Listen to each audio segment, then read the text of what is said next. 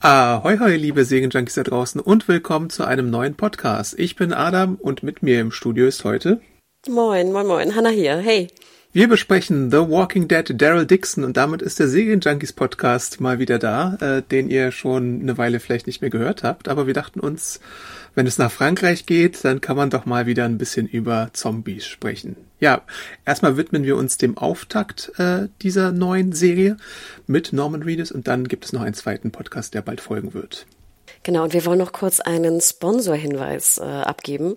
Und zwar die folgende Episode wird euch von Magenta TV präsentiert. Nur bei Magenta TV könnt ihr seit dem 8. Dezember die erste Staffel mit sechs Episoden des Spin-offs The Walking Dead Daryl Dixon sehen. Und jetzt natürlich viel Spaß mit der Folge. Ja, Adam, ich muss ganz ehrlich gestehen, wie lange ist es jetzt her, dass wir das Finale von Walking Dead besprochen haben? Mir kommt es irgendwie schon ewig her, aber ich bin immer noch so in Post-Corona mit der Zeit irgendwie durcheinander. Ja, es ist schon, schon eine ganze Weile tatsächlich gefühlt. Da sind ja auch schon mehrere Serien angekündigt worden. Drei an der Zahl, die nach dem Finale dann laufen oder laufen werden. Ähm, es war ja schon The Walking Dead Dead City äh, am Start, was ja auch bei Magenta zu sehen gibt. Und dann kommt ja noch, da wurde der Name, glaube ich, auch schon mehrfach geändert, aber aktuell ist er The Walking Dead, The Ones Who Live äh, mit ähm, dem guten Rick und der guten Michonne, die dann ihre Liebesgeschichte irgendwie weitermachen werden. Und der eigentliche halt, Rick-Film. Ja, genau, die, die eigentlichen Rick-Filme, die es da geben sollte, die jetzt statt, äh, zu einer Serie gemacht worden sind. Und wenn es nach den anderen beiden Stoffen geht, also Dead City und Daryl Dixon, dann wird das auch mehr als eine Staffel beinhalten, aber man muss mal abwarten. Vielleicht machen sie es da auch wirklich nur als Miniserie.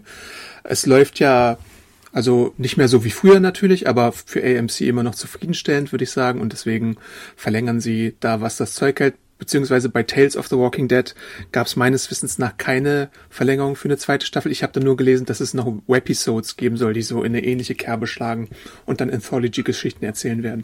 Aber ja, ähm, das eigentliche The Walking Dead Staffelfinale ist schon eine Weile her, muss man ja auch äh, dazu sagen. Nach elf Staffeln und der XXL 24-teiligen äh, äh, Staffel, die es da gab. Das war Wahnsinn. im November 2022. Ja, sind wir jetzt hier bei dieser Ära von The Walking Dead angekommen. Falls jemand sich nicht erinnert, die ganze Commonwealth-Geschichte war da am Ende. Ähm, es gab da so ein paar Tricks. Äh, Pamela musste ausgeschaltet werden.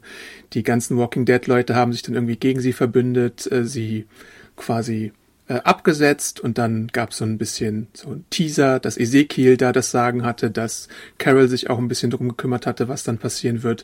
Wir haben Daryl wegfahren sehen, wir haben den Teaser gesehen auf The Ones Who Live, dass Rick noch am Leben ist und Michonne nach ihm sucht. Wir haben die Stimmt. Kinder gesehen, die irgendwie mhm. weiter ihre Zukunft äh, da planen.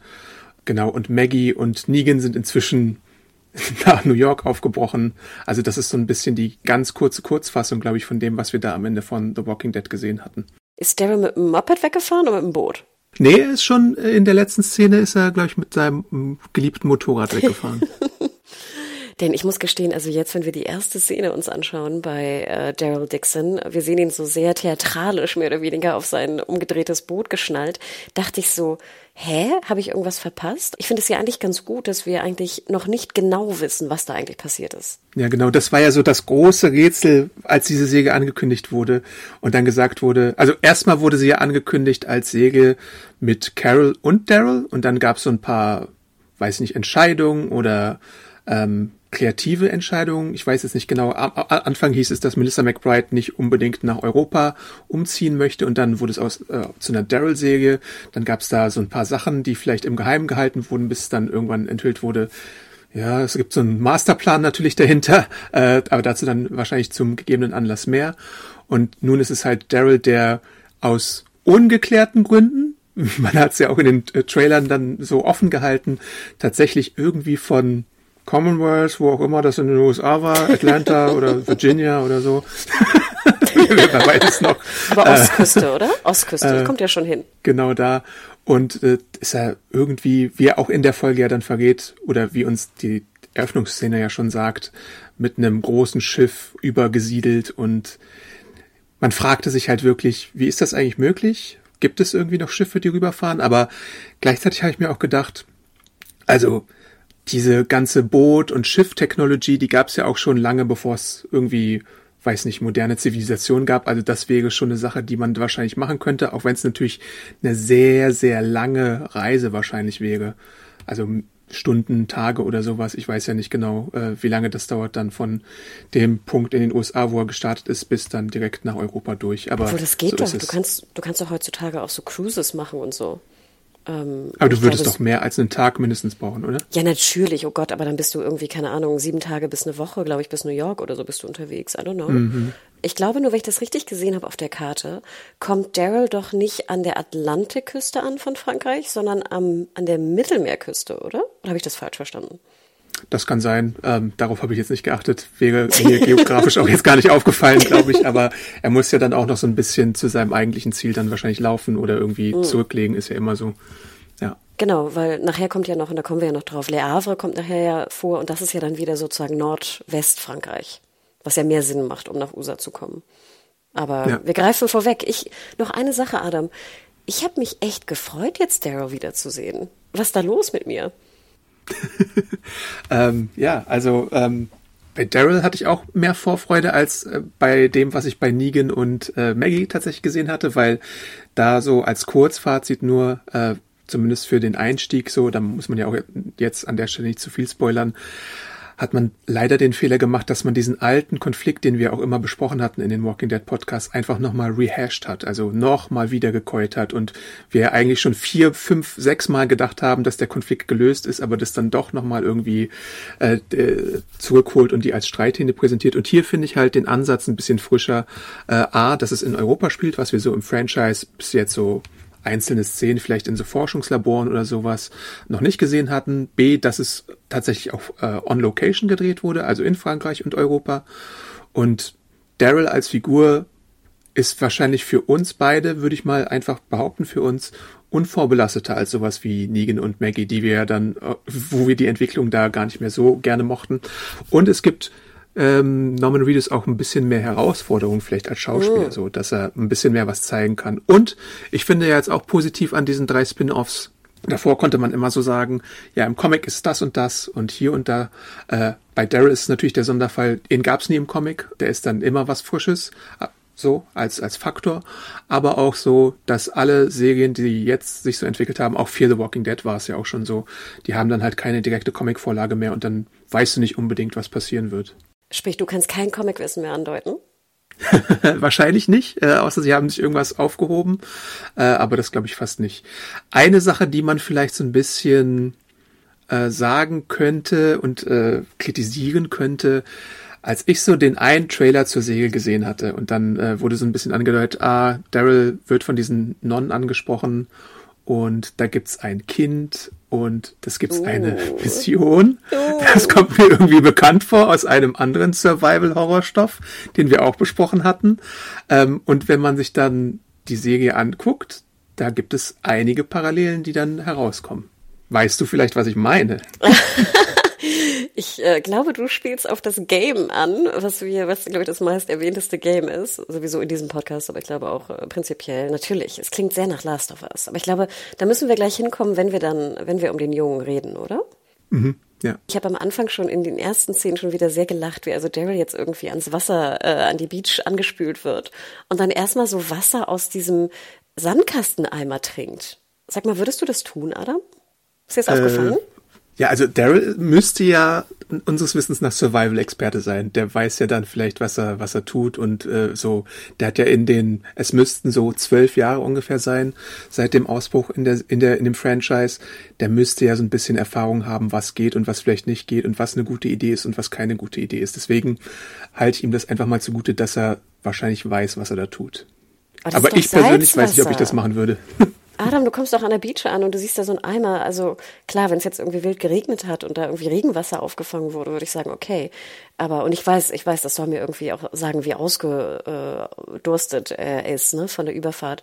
Und nachher trinkt er ja auch dieses Wasser, was er findet auf dieser kleinen Yacht, ne. Ähm, aber da musste ich nur so ein bisschen schmunzeln und dachte so, okay, ich glaube, ich weiß nicht, ich glaube, Salzwasser würde ich vielleicht nicht trinken. Aber dann haben wir ja vielleicht auch wieder Survival-Experten da draußen, die uns aufklären können, was auch passiert eigentlich, wenn ich dann so ein so ein Sandkasteneimer voll Salzwasser trinke. I don't know. Ich, ich muss dir aber recht geben, Adam, sobald wir in dieses kleine Dorf kamen und alles wieder so überwachsen war und irgendwie so sehr französisch aussah, dachte ich mir so, Gott, wie geil, endlich mal einen Szenenwechsel. Ich war so dankbar, nicht immer durch, durch, was war das jetzt, Georgia irgendwie rumeiern zu müssen, mhm. sondern irgendwie mal was anderes zu sehen.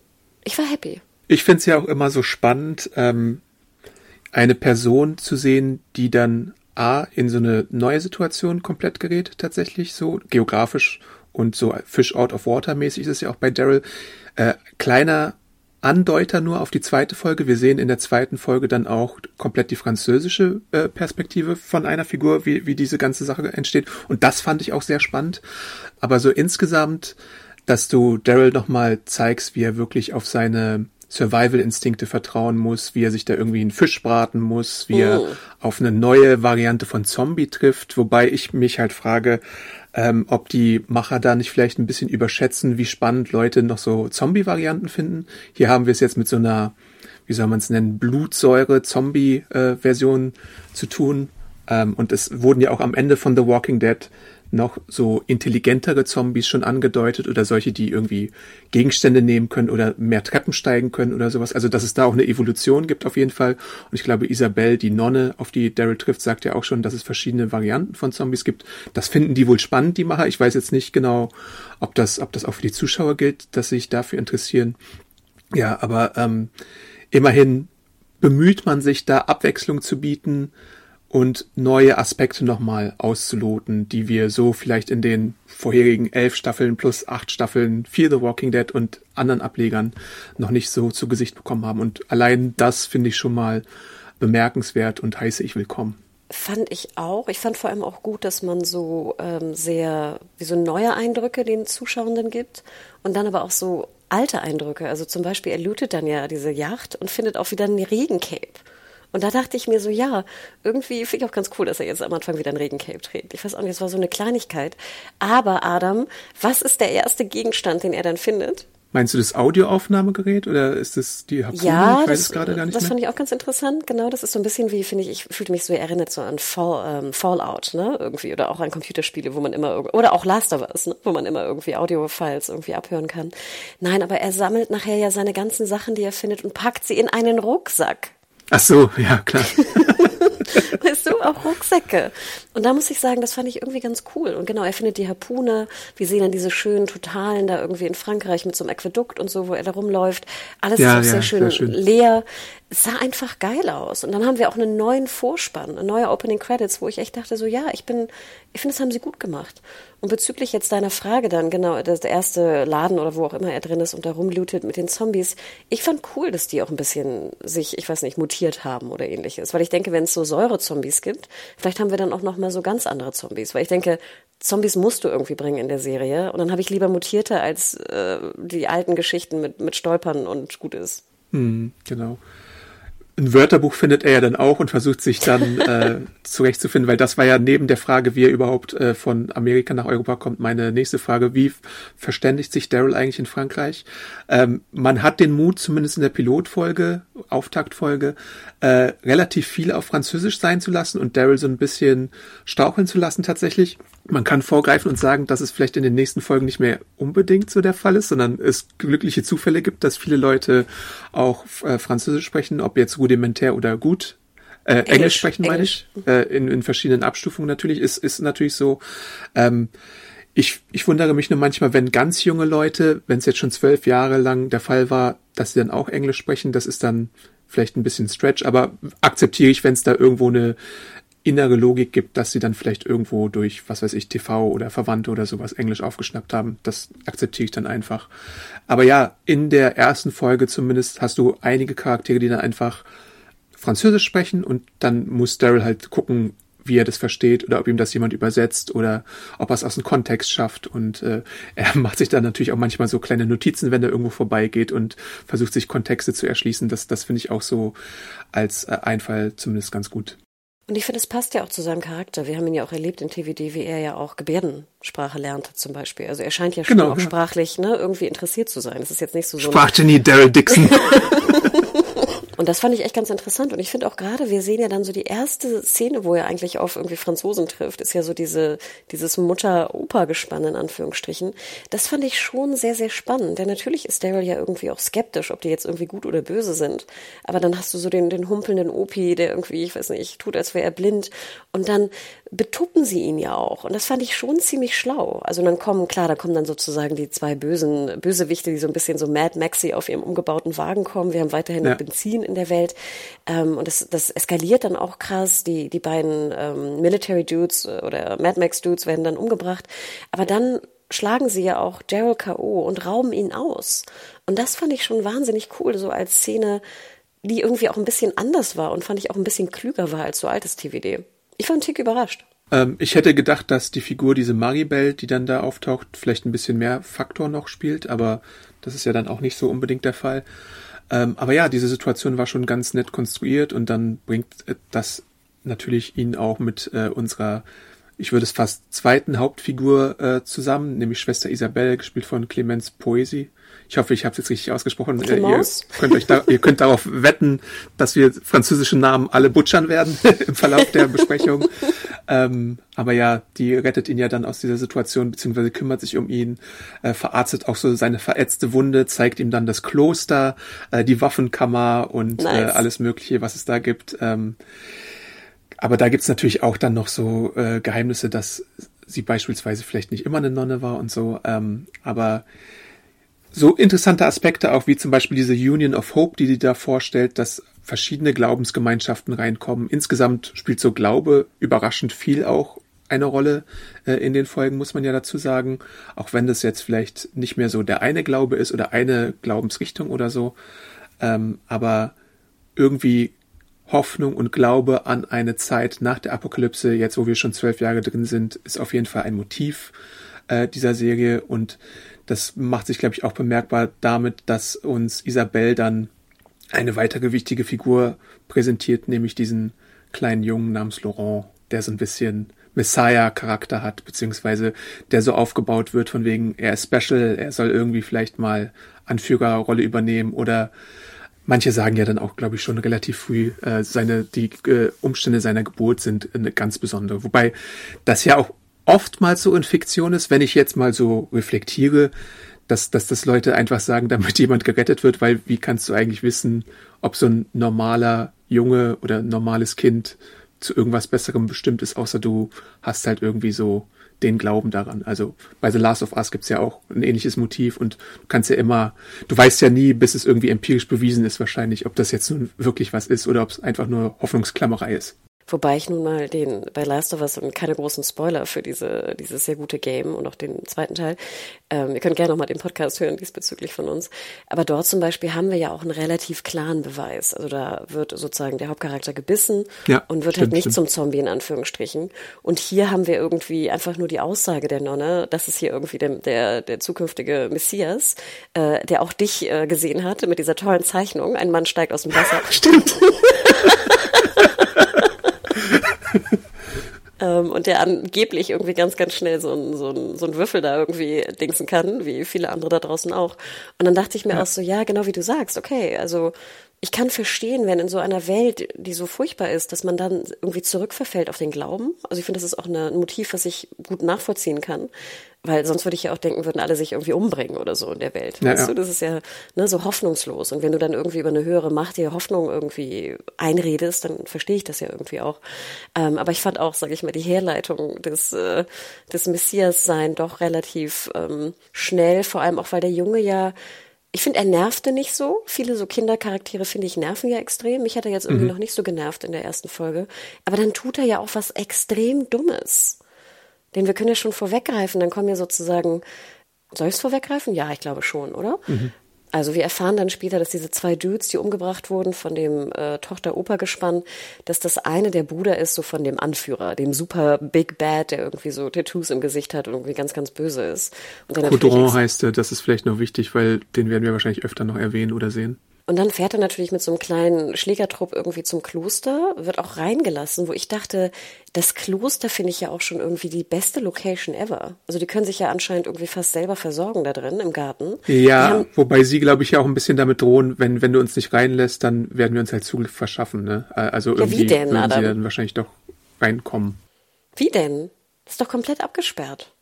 Also das fand ich so ein bisschen, da hätte ich gerne noch mal irgendwie eine Begründung äh, gehört, gerade weil ja auch die Nonnen, äh, auch mit Waffen und Co., das erinnerte mich so ein bisschen an Mrs. Davis, ich weiß nicht, ob du reingeschaut hattest, mhm, aber ja mhm. auch irgendwie auch so wie so Kampfnonnen so ein bisschen sind. Also es war teilweise auch ein bisschen witzig, aber da hätte ich gerne noch so eine dollere Begründung gehabt. Ich weiß nicht, ob sie irgendwie noch eine Geisel haben oder irgendwas.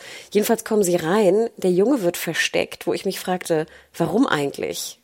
Obwohl das erfahren wir nachher, ja, dass sie wahrscheinlich auch so, so Jugend, äh, also Kinder auch entführen, um die dann irgendwie für ihren Kurs ähm, anzutrainieren. Aber dann ist der Junge doch in diesem Raum und dann hört er draußen etwas und in dem Moment klötert er mit den Schlüsseln und schließt die Tür ab. Ja. Also so, sorry, dann bist du auch ein ziemlich dummer Messias irgendwie.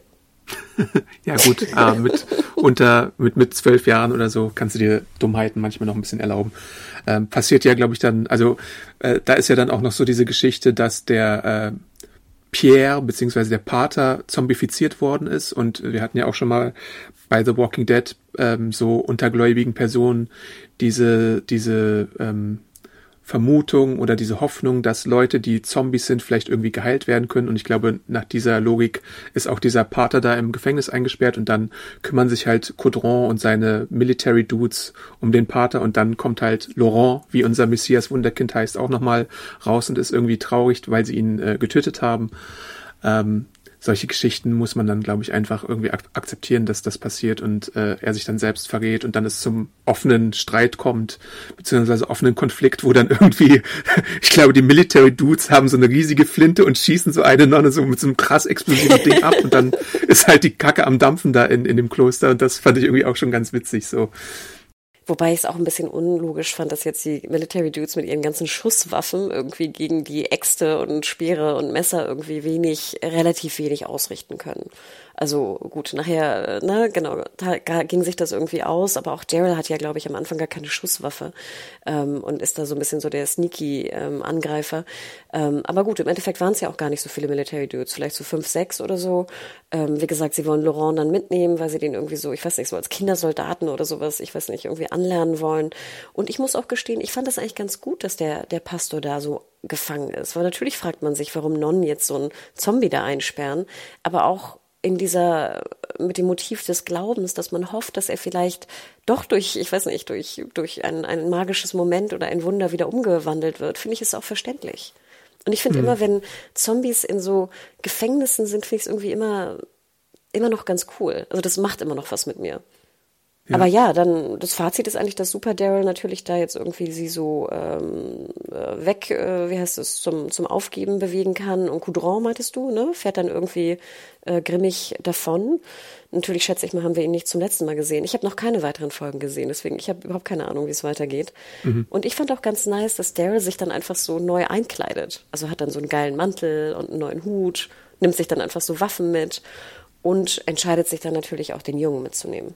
Ja, er schießt halt ihm auch so nach, als er so äh, äh, flüchtet und dann gehen ihnen halt die Pistolen irgendwann aus. Äh, wir haben jetzt noch so ein bisschen diese Sache übersprungen, dass Isabel Daryl ja schon so oder habe ich es erwähnt? Ich weiß nicht, ich sag's einfach nochmal der Sicherheit halber, dass sie ihn eigentlich bittet, äh, ihn einmal quer durchs Land zu bringen, äh, nach ähm, La Havre als Hafen und äh, nach Paris, je nachdem. Ich glaube, da gibt es so multiple Orte und Pläne, aber Hauptsache, es geht einmal irgendwie nochmal quer durchs Land, wo er dann an einen Ort äh, gebracht werden soll, wo es ihm sicherer gehen soll. Und das ist so die Bitte, die sie an ihn heranträgt. Und nachdem dieses ganze Massaker stattgefunden hat, wo, glaube ich, ein Militärdude und drei Non, zwei Non, man weiß es nicht genau, äh, am Ende überlebt haben, dann äh, entschließen sie sich halt aufzubrechen und die Mission anzutreten.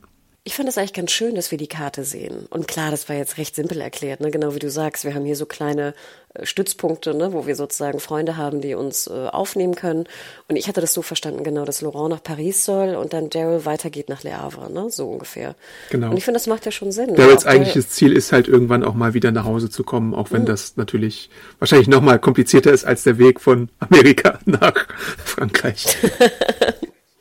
Nee, und ich finde, es macht ja auch Sinn, dass er ja auch denkt, oder sie sagt es, glaube ich, auch explizit, ne, hey, ich kann Französisch, ich weiß, wo diese Unterstützerpunkte sind.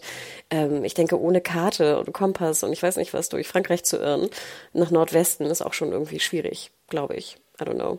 Und ich muss auch sagen, ich finde die, sie, wie heißt sie, die Nonne, die coole Nonne? Isabel.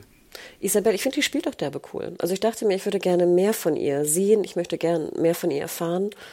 Und dann haben wir ja auch so ein bisschen so einen Bruch, dass es nicht ganz so Last of Us sind, ist, weißt du? Wer ist nur Gerald und Laurent, wer ist sehr Last of Us und jetzt haben wir so ein Dreiergespann.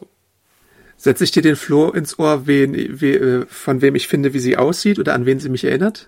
Oh, bitte, weil ich dachte die ganze Zeit, sie erinnert mich an irgendwen. ah, Felicia äh, Day? Nee, nicht unbedingt. Ich, also meine Assoziation, als ich sie so gesehen habe, ähm, ist so eine Mischung aus Katja Hebers mhm. und Claire Danes. Huch. Da finde ich Felicia Day so. passender. Hm. Also Hebers aus Evil natürlich, die Hauptdarstellerin, ähm, mhm. so ein hm. bisschen manchmal, wenn sie guckt und wenn, wenn sie so ein bisschen spricht. Äh, vielleicht, wenn du jetzt die nächsten Folgen guckst, achtest du da noch mal ein bisschen drauf. Äh, mm, oder vielleicht, vielleicht habe ich auch nur so eine fixe Vorstellung, aber irgendwie hatte ich ganz plötzlich diese Assoziation und dann habe ich sie immer wieder so ein bisschen vor meinem geistigen Auge gesehen. Als Referenz. Nee, werde ich darauf achten. Ja, vielleicht so vom Typ her passt es ja auch, ne? Also so, so ein bisschen, bisschen unscheinbarer, aber natürlich auch sehr hübsch, aber ne, so ein bisschen so der unscheinbare, die unscheinbare Europäerin, ne? Es gibt in der Folge ja dann auch noch so, so ein bisschen die Coda beziehungsweise den Epilog, der dann auch nochmal uns zu äh, einem Schiff einem großen ah, ich habe noch, einen, ich hab noch einen Punkt, Adam. Darf ich noch, bevor ja. du das Schiff erwähnst? Was ich noch ganz cool fand, du hattest es ja erwähnt, dass seine Wunde dann so ausgebrannt wird, seine Säurewunde. Und da fand ich das aber sehr schlau auch im Dialog, dass sie sagt, dass alle so unterschiedliche Namen haben für die Zombies. Und dass also jetzt diese komischen Säurezombies dann irgendwie Burner heißen bei denen. Und ich fand auch cool, dass einfach auf der Welt wahrscheinlich überall die Zombies anders benannt wurden. Das fand ich irgendwie so ein schönes Worldbuilding-Moment. Sorry. Ja, das hatten wir auch schon in den, in den Ablegern. Also irgendwo heißen sie Infected, manchmal heißen sie Biter, Walker. Mm. Jetzt irgendwie, ähm, ich glaube, die hatten auch noch ein französisches Wort mm. dafür, was ich mir jetzt nicht extra nochmal äh, notiert habe. Aber ja, das, jede, ich glaube, jede regionale Gruppe hat dann immer so ein bisschen ein Wort, auf was man sich so einigt. Ist ganz nett so, dass es da viele Varianten gibt davon. Finde ich gut. Ja, genau, am Episodenende äh, werden wir dann nochmal zu diesem eigentlichen Big Bad, denn Kodron ist irgendwie auch nur so ein Handlanger äh, gebracht, denn das Boot, wo Daryl geflohen ist, wie wir jetzt äh, auch so ein bisschen erfahren, ähm, wird uns gezeigt und dann sehen wir eine Person namens Jeanette, äh, gespielt von Anna Charrier, die einen Lagerbericht äh, haben möchte und dabei erfährt sie, dass der Amerikaner geflohen ist und äh, wie das dann passiert ist, das bleibt noch ein bisschen offen in dieser Folge auf jeden Fall.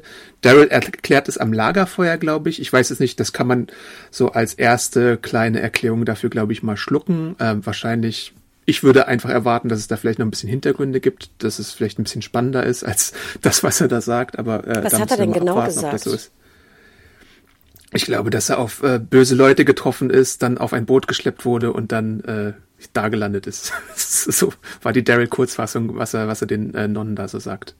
Aber ich wollte gerade sagen, ich habe immer in Erinnerung, dass er sagt, er hätte genau schlechte Entscheidungen gefällt, ne? So ungefähr. Genau, schlechte Entscheidungen hat er gefällt, ja. Das kommt noch dazu. Und dann, wenn ich es richtig verstanden habe, erzählt die Lady doch, dass es irgendwie, das, also der Dude, den sie dann, mit dem sie spricht, sagt ja irgendwie, ja, ähm, wir konnten irgendwie die, die, ähm, wie heißt das, Mutiny, ne, verhindern. Mhm, ja die er anscheinend angezettelt hat, korrekt? Also so habe ich ja, das irgendwie Die One-Man-Mutiny, da ist Daryl dann wahrscheinlich wieder irgendwie so äh, derjenige, der ein ganzes Boot fast zum Kentern bringt durch genau. seine Aktion. Obwohl ich dann dachte in dem Moment, und wie gesagt, ich weiß ja, also spoiler mich bitte nicht, aber ich dachte mir auch so, ich würde gerne jetzt eigentlich so eine Rückblickfolge sehen, was jetzt natürlich auf dem Boot passiert ist. Wie er da jetzt die Meuterei irgendwie anzettelt, was da für Zombie-Versuche irgendwie stattgefunden haben und wie es irgendwie natürlich auch dazu kam, dass er auf dem Boot gelandet ist. Also ich finde es schon auch relativ komplex für Walking Dead, dass uns jetzt nicht vorweg alles erklärt wird, sondern dass wir jetzt noch was haben, was irgendwie später hoffentlich erklärt wird. Ja, klar, das stimmt. Ja, das fand ich schon ganz nice. Obwohl ich sie jetzt auch, sage ich mal, nicht besonders furchteinflößend fand, ehrlich gesagt.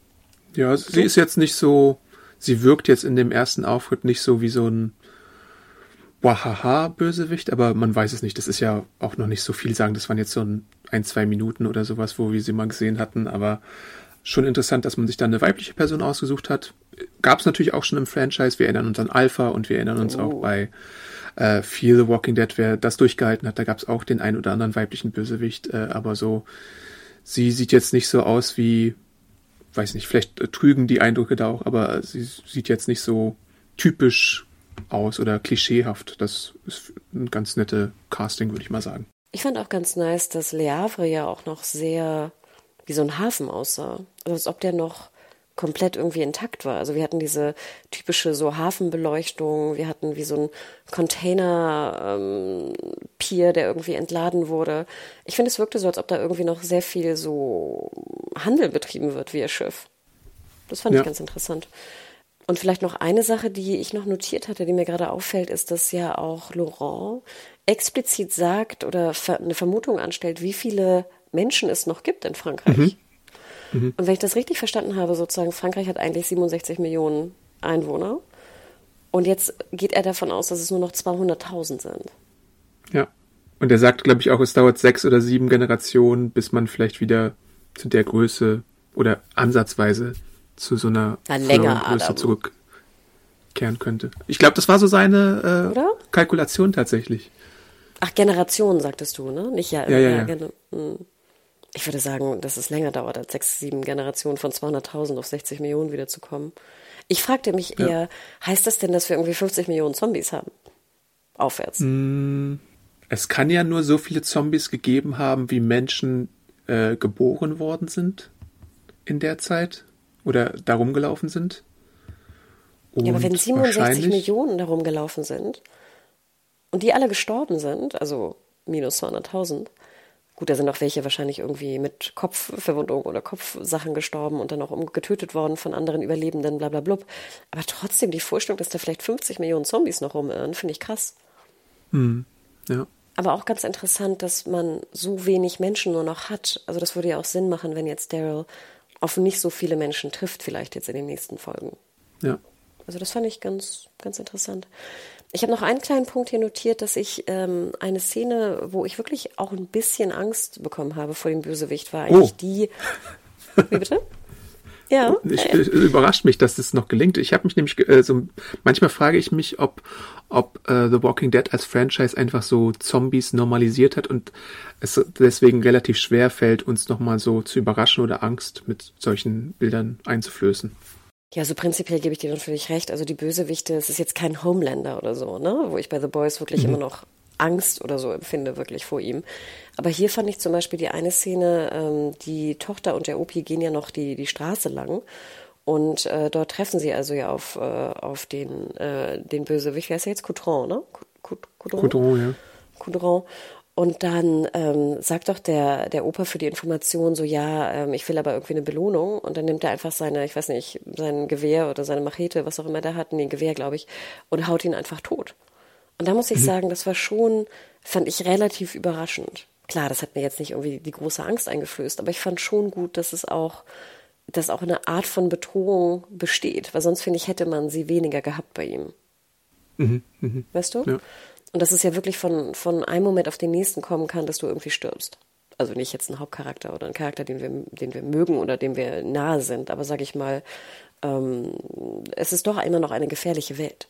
Ja. Was ich mich äh, beim Piloten auch halt gefragt habe, äh, Daryls Motivation ähm, vom Commonwealth wegzugehen. Wir haben ja etabliert, dass so der letzte Moment, den wir in der Mutterserie gesehen haben, war, dass, Walk, äh, dass Daryl mal wieder mit seinem Motorrad weggefahren ist. Und ähm, ich glaube, als er auch diese Tonbandnachricht aufspricht, äh, dann sagt er ja, ich habe was gesucht und deswegen bin ich da irgendwie rausgegangen.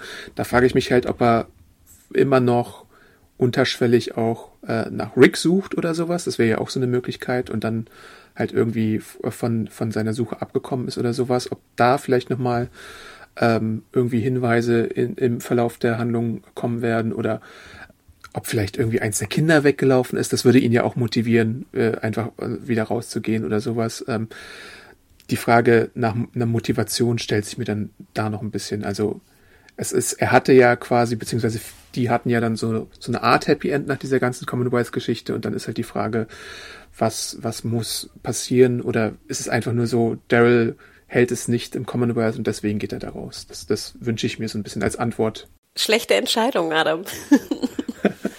hm. Ja. Ja, aber ich gehe stark davon aus, dass man da noch eine Aufklärung, Auflösung auch erhält. Muss. Hoffentlich. Ich hatte mich noch eine Sache gefragt. Du hattest ja eingangs gesagt, dass äh, McBride potenziell nicht nach Frankreich ziehen wollte. Wohnt denn Norman Reedus, der, der Darsteller von, von Daryl, mit seiner Frau Diana Krüger in Frankreich? Wohnen die in Frankreich? Ich glaube, er verbringt zumindest viel Zeit dort und für den Dreh, der ja auch relativ lange, glaube ich, dann war, so. Und ich weiß, äh, die hatten auch während der Hollywood-Streiks hatten sie eine Sondergenehmigung, dass sie die Serien in Europa weiterdrehen durften. Oh. Also kann ich mir durchaus vorstellen, dass die da auch teilweise gewohnt haben. Ich denke mal, sie sind beide so mobil, dass sie je nach Auftragslage dann halt in verschiedene Länder gehen würden. Ich weiß auch gerade nicht, was Diane Krügers aktuelle Projekte sind oder ob sie sich irgendwie den Kindern widmet oder so. Das, das vermag ich einfach nicht zu sagen. Mhm. Aber ich denke mal, die sind wirklich flexibel je nach Auftragslage. Und ich glaube eigentlich auch ähm, in so News gelesen zu haben, dass äh, Dixon ja auch äh, Dixon, sorry, so synonym für mich, dass äh, Reedus ja auch äh, teilweise andere Projekte bei AMC umsetzen wollte, aber ich glaube, bisher hat sich da noch keines so äh, in Realität umgesetzt, aber er hat ja auch sein Motorradformat oder hat es immer noch, ich glaube, da gibt es schon sechs, sieben Staffeln, Ride with Norman Reedus, da wird er ja auch um die Welt reisen, durch Amerika reisen, also ich glaube, das ist einfach ein Globetrotter und die gesamte Familie. Wobei ich äh, Melissa McBride vielleicht ein bisschen traditioneller auch halte, so als soll jetzt nicht böse klingen, aber sie ist so ein bisschen uramerikanischer, würde ich sagen. Und vielleicht wird sie deswegen nicht ihr ganzes Leben in ihrem Alter auch auf den Kopf stellen. Und wenn sie da irgendwie sich so ein Netzwerk aufgebildet hat, vielleicht hat sie eine Familie da auch so, dass sie dann nicht unbedingt gewillt ist, jetzt irgendwie einfach alle Zelte abzubrechen und nach Europa zu gehen. Nee, stimmt schon. Und ich glaube hier auch Diane Krüger dreht ja auch viel in Frankreich. Ne? Ich habe ja auch viele französische Filme mit ihr gesehen. Die spricht ja auch super mhm. Französisch. Mhm. Aber er hat doch noch, wird nicht noch hier, apropos Game, Death Stranding hat er doch auch, war er doch auch Teil von. Gibt es da nicht auch einen zweiten Teil jetzt irgendwann? Ich weiß nicht, ob es da einen zweiten Teil geben soll. Äh, kann durchaus sein. Ähm, aber du hast schon recht. Ich glaube, wenn er dann seine Motorradshow. Ich habe die nie gesehen. Hast du die mal gesehen, seine Motorradshow? Ich habe ein paar Folgen gesehen, ja. Das ist ganz unterhaltsam. Er war auch mit äh, Jeffrey Dean Morgan beispielsweise da unterwegs. Also das ist so nette kleine Reality-Sache, die man so nebenbei schauen kann. Und das erfüllt ihn, glaube ich, halt auch so einfach seinen kleinen Hobbytraum und so und macht ihn glücklich, hält ihn bei der Stange. Äh, also das, das ist schon ganz nett für ihn alles. Aber vielleicht, wenn wir zum, zum Kurz- äh, oder zum Fazit kommen, auch von der Folge. Also ich war wirklich positiv überrascht. Ich war überrascht von mir selbst, dass ich doch irgendwie TWD und äh, Daryl äh, vermisst habe. Ich fand den, den Szenenwechsel in Frankreich, ich finde, der tat der Serie sehr, sehr gut. Ich hätte gar nicht gedacht, dass es der Serie so gut tut, aber tat es auf jeden Fall. Ich finde hier die, die Isabelle irgendwie cool. Ähm, gut, was der Laurent und diese Messias-Geschichte bringt, who knows, ist auch jetzt, sage ich mal, mit so Kindern immer nicht so ganz mein Thema. Aber prinzipiell dachte ich mir so, ja, ich bin, ich fand, es war ein sehr, sehr guter Auftakt und ich bin sag ich mal, hyped, in Anführungsstrichen, wie lange nicht mehr für Walking Dead, was mich sehr verwundert. Wie ging's dir? Ja, ich bin auch positiv überrascht, äh, zumal, wie ich ja auch schon eingangs erwähnt hatte, mir diese Walking Dead Dead City Geschichte, obwohl das auch mit einem neuen Handlungsort in New York, wo ich eigentlich mir viel versprochen hatte, mich nicht so direkt abgeholt hatte. Aber Europa als Handlungsort finde ich cool. Daryl und die, diese Prämisse, auch wenn es manche bekannten Sachen gibt, finde ich auch äh, ganz nett. Und insgesamt so wie es dargestellt wurde, die Ortschaften und sowas, das finde ich alles ganz schön. Und auch von der Qualität her des Drehbuchs für Walking mhm. Dead Verhältnisse holt es mich halt ab. Und das ist, glaube ich, so fast schon das Wichtigste. Und äh, ich glaube auch, was eine gute Entscheidung insgesamt ist, wir haben ja auch schon ein bisschen diskutiert, äh, die AMC-Geschäftsseite, ähm, wie lange sie denn die Walking Dead-Serien ausbreiten möchten und äh, Spin-offen möchten und so. Aber was ich sagen muss, wenn sie dabei bleiben, dass die meisten Serien sechs Folgen in der Staffel haben und jetzt nicht unbedingt 16 oder 24 oder so und teiltere Geschichten erzählen, dann bin ich durchaus auch ab und zu mal dafür zu haben. Also das, das finde ich ein, ein, eine positive Entscheidung, dass man da vielleicht ein bisschen mehr Sorgfalt dann in die einzelnen Episoden legt, anstatt irgendwie, wir laufen im Wald rum, oh treffen oh auf böse Menschen und haben solche Fillergeschichten, sondern vielleicht mal ein bisschen mehr fokussiert was erzählt. Du hast absolut recht. Und jetzt sozusagen die erste Staffel hat sechs Folgen, ne? Und dann gibt es mhm. nochmal sechs, ne? Also wir haben sozusagen wie so eine genau, große bisher, zwölf, ja. ne? Genau, denn auch wir beide werden ja jetzt die weiteren fünf Folgen natürlich schauen und dann euch schon am Sonntag die Staffel Besprechung liefern. Dann haben wir ein bisschen mehr äh, Inhalt, also fünf ganze Folgen werden wir dann besprechen. Und ich bin gespannt. Ich freue mich. Sonntag. Ihr könnt uns natürlich Feedback hinterlassen an podcast.segenjunkies.de oder bei X oder bei, weiß ich nicht, Blue Sky, Blue Sky oder was es da auch gerade gibt. Instagram, genau. Wo findet man dich da, Hannah? Genau, ich bin bei Blue Sky und Instagram at MediaHore. Yay, ich habe meinen alten Handle zurück. Ähm, bei Twitter bin ich, oder X, bin ich weiterhin at Hannah Huge. Und du, Adam? Ich bin vor allem bei Instagram und Twitter Awesome Arndt. Da könnt ihr mich kontaktieren zu allen möglichen Feedback-Sachen, Comic-Tipps und sowas mache ich auch immer gerne. Ja, und ansonsten hört sehr, sehr gerne ins Podcast-Archiv rein. Wir haben in letzter Zeit so ein paar Einzelbesprechungen zu coolen Animationsserien. Äh, Blue Eye Samurai, wir hatten was zu Deutsches Haus, wir hatten natürlich auch äh, Serien, bis Podcasts über Preiserhöhungen bei Streaming-Anbietern, über Disney Plus, so strategisch gesehen. Empfehlen oder ganz warm ans Herz legen möchte ich auch nochmal, weil wir es auch jetzt schon wieder erwähnt haben, unsere Besprechung zu The Last of Us. Und die Serie solltet ihr vielleicht auch einfach mal nachholen, wenn ihr es nicht gemacht habt, denn das ist auch nochmal super Survival Horror. Äh, ansonsten haben wir natürlich ein reichhaltiges äh, The Walking Dead Podcast-Archiv auch. Äh, da könnt ihr euch auch nochmal durch Stunden und Stunden äh, mit Team Alban und mit verschiedensten Konstellationen äh, durchhören und in den meisten Fällen auch noch Reviews von mir dazu durchlesen bei segenjunkies.de. Äh, genau, einfach mal reinhören. Beim Podcatcher eures Vertrauens, bei Apple Podcasts, Spotify, Amazon Music, glaube ich auch, ne? Also mhm. überall, wo es irgendwie Podcasts gibt, sollten wir hoffentlich zu finden sein. Genau, und dann bleibt gesund und wir hören uns ganz bald wieder. Ciao. Bis dann. Und hier noch einmal der Sponsor-Hinweis. Die erste Staffel mit sechs Episoden des Spin-offs The Walking Dead Daryl Dixon könnt ihr seit dem 8. Dezember exklusiv und ohne Zusatzkosten für Magenta TV-Kundinnen in der Magenta TV Megathek abrufen. Die zweite Staffel ist übrigens bereits in Arbeit. Auch diese gibt es in 2024 nur bei Magenta TV. Die anderen neuen Spin-offs aus dem TVD-Universum Dead City und The Ones Who Live seht ihr ebenfalls nur dort. Vielen Dank. Hat man wirklich keinen Schneeflug, ne? Nee, null. Okay, gut. ah, der Zombie-Schneeflug. Dead Snow, nein. Uh, mit Säure? ja, genau. Jetzt würden jemanden diese Zombie, naja, egal.